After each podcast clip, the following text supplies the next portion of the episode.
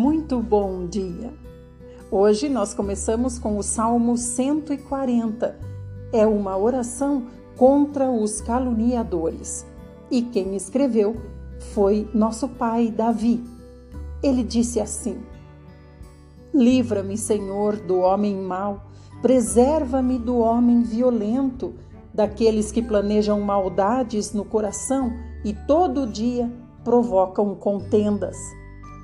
Eles aguçam sua língua como a da serpente, têm veneno de víbora sob os lábios. Senhor, guarda-me das mãos do ímpio, preserva-me do homem violento, daqueles que tramam minha queda.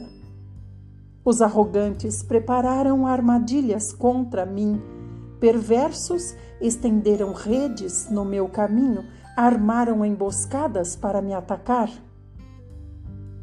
Eu declaro ao Senhor: Tu és meu Deus. Ouve, ó Senhor, o meu clamor. Ó soberano Senhor, meu Deus e meu Salvador, tu me proteges a cabeça no dia do combate. Senhor, não atendas aos desejos dos ímpios, não permitas que tenham êxito com suas intrigas. Recaia sobre a cabeça dos que me ameaçam toda a malignidade que suas bocas proferiram. Caiam sobre eles carvões em brasa e sejam arrastados para covas em chamas, das quais jamais possam escapar. Nenhum caluniador se estabeleça sobre a terra e a desgraça persiga os agressores com golpes sobre golpes até sua completa destruição.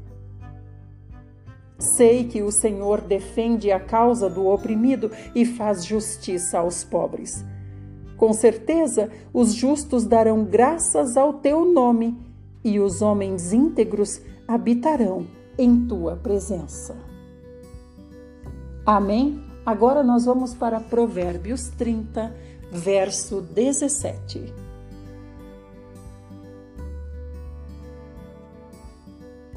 Os olhos de quem ridiculariza seu pai ou de quem trata sem consideração e obediência a própria mãe serão arrancados pelos corvos do vale e serão devorados pelos filhotes dos abutres. Apocalipse, capítulo 12 A mulher agraciada e o dragão. Eis então que surge nos céus um portentoso sinal: uma mulher vestida do sol, com a lua debaixo dos pés e uma coroa de doze estrelas sobre a cabeça. Ela estava grávida e gritava de aflição, pois estava para dar à luz. De repente, apareceu um outro sinal no céu um poderoso dragão vermelho com sete cabeças e dez chifres, possuindo sobre as cabeças sete coroas. Sua cauda arrastou consigo uma terça parte das estrelas do céu, as quais arremessou sobre a terra.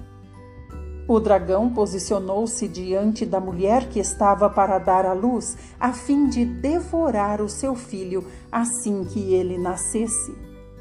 Todavia, nasceu-lhe um filho, um homem, que reinará sobre todas as nações com cetro de ferro. E o seu filho foi arrebatado para junto de Deus e de seu trono. A mulher fugiu para o deserto, para um lugar que lhe havia sido preparado por Deus, para que ali a sustentassem pelo período de mil duzentos e sessenta dias. Houve então uma guerra nos céus Miguel e seu exército de anjos lutaram contra o dragão, ao que o dragão com seus anjos revidaram. Contudo, estes não foram suficientemente poderosos e dessa maneira perderam seu lugar nos céus. Assim, o grande dragão foi excluído para sempre. Ele é a antiga serpente chamada Diabo ou Satanás que tem a capacidade de enganar o mundo inteiro. Ele e seus anjos foram lançados à terra. Então houve uma voz grave que vinha dos céus proclamando: Eis que agora chegou a salvação, o poder e o reino do nosso Deus e a autoridade do seu Cristo, pois foi expulso o acusador de nossos irmãos, o mesmo que os denuncia de dia e de noite perante o nosso Deus. Eles, portanto, o venceram por causa do sangue do Cordeiro e por intermédio da palavra do testemunho que anunciaram, posto que face a face com a morte não amaram mais a própria vida. Sendo assim, celebrai, ó céus, e vós os que neles habitais. Entretanto, ai da terra e do mar, pois o diabo desceu até vós e ele está totalmente encolerizado, porquanto sabe que pouco tempo lhe resta para seu fim. Quando, pois, o dragão se viu atirado para a terra, empreendeu forte perseguição à mulher que dera à luz o menino. Então foram entregues à mulher as duas asas da grande águia, a fim de que pudesse voar até o local que lhe havia sido planejado no deserto, onde seria sustentada pelo período de um tempo, tempos e meio tempo, absolutamente fora do alcance da serpente. E foi por essa razão que a serpente fez jorrar água da sua boca como se fosse um forte rio, com o objetivo de alcançar a mulher e arrastá-la com a correnteza. Contudo, a terra cooperou com a mulher, abrindo a boca e devorando o rio que o dragão fizera jorrar da sua boca.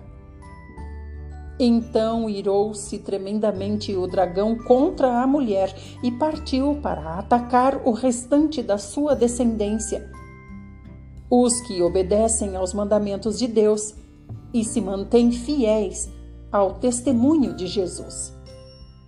E assim o dragão se colocou em pé sobre a areia do mar.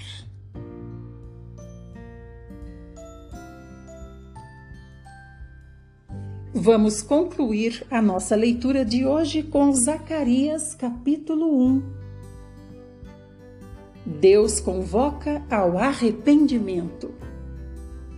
No oitavo mês do segundo ano do império do rei Dario, a palavra de Yahvé chegou ao profeta Zacarias, filho de Berequias, neto de Ido, cujo nome significa Yahvé lembra. A palavra veio nos seguintes termos: Eis que o Senhor se irou sobremaneira contra os teus antepassados. Por esse motivo, anunciai diante de todo o povo. Assim ordena Yahvé dos exércitos: retornai a mim, e eu vos, vos farei voltar, e eu me voltarei para vós, convoca o Senhor dos exércitos. Assim ordena Yahvé dos exércitos: retornai a mim, e eu me voltarei a vós. Não sejais como os vossos pais e antepassados, aos quais os antigos profetas pregaram.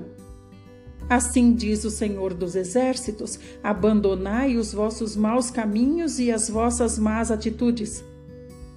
Contudo, eles não me ouviram nem sequer me dispensaram atenção, reclama Yahvé. Agora, portanto, onde estão os vossos antepassados? E os profetas, porventura, vivem eles para sempre? No entanto, a minha palavra e todos os meus conselhos e decretos que ordenei aos meus servos, os profetas, alcançaram os vossos antepassados e os moveram a converter-se e a confessar. Eis que Yahvé dos exércitos fez conosco o que nossos maus caminhos e práticas malignas mereciam, tudo conforme profetizou. No vigésimo quarto dia do décimo primeiro mês, o mês do Sheba, Vara, isto é, entre janeiro e fevereiro, no segundo ano do império do rei Dario, veio a palavra do Senhor ao profeta Zacarias, filho de Berequias e neto de Ido. Durante a noite tive uma visão. Surgiu na minha frente um anjo montado num cavalo vermelho. Ele estava parado entre as moitas de um grande vale e atrás dele estavam montados outros anjos, e seus cavalos eram vermelhos, marrons e brancos. Imediatamente indaguei: Quem são estes, meu senhor? Então, outro anjo que falava comigo respondeu: Eu lhe revelarei quem são.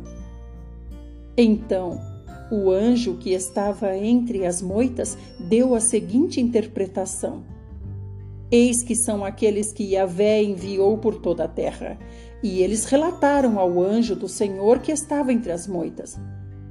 Percorremos toda a terra e vimos toda tranquila e em descanso. Diante do que o anjo do Senhor replicou: Ó oh, Yahvé dos exércitos, até quando não olharás com misericórdia para Jerusalém e para com as cidades de Judá, com as quais estás indignado há setenta anos? Então, Yahvé respondeu palavras de conforto e encorajamento ao anjo que falava comigo. E o anjo me orientou. Zacarias exclama diante de todos: Assim diz Yahvé dos exércitos: Eu tenho sido muito zeloso com Jerusalém e Sião.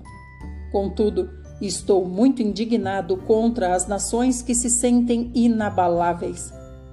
Eis que eu vinha irritado com o meu povo, mas elas conseguiram piorar em muito a dor do meu povo e o seu sofrimento. Portanto, eis o que diz Yahvé: Estou voltando a minha face para Jerusalém e o meu coração está repleto de misericórdia. Ali minha casa será reedificada. Eis que a corda de medir será estendida sobre Jerusalém, avisa o Senhor dos Exércitos. E diga mais: assim diz Yahvé dos Exércitos: as minhas cidades transbordarão de prosperidade novamente, e o Eterno voltará a consolar Sião e a preferir Jerusalém. E em seguida, eis que olhei para o alto e vi algo como quatro chifres.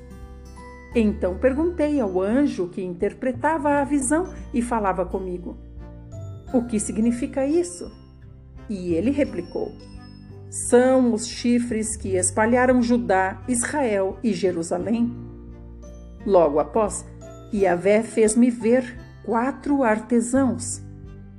E eu de novo perguntei: o que estes vêm realizar? E ele esclareceu: Ali estão os chifres que dispersaram Judá, ao ponto de ninguém conseguir sequer erguer a cabeça. Mas os artesãos vieram aterrorizar e quebrar todo o poder desses chifres das nações que se levantaram contra o povo de Judá para dominá-los e espalhá-los até aqui. Fique bem e até a próxima.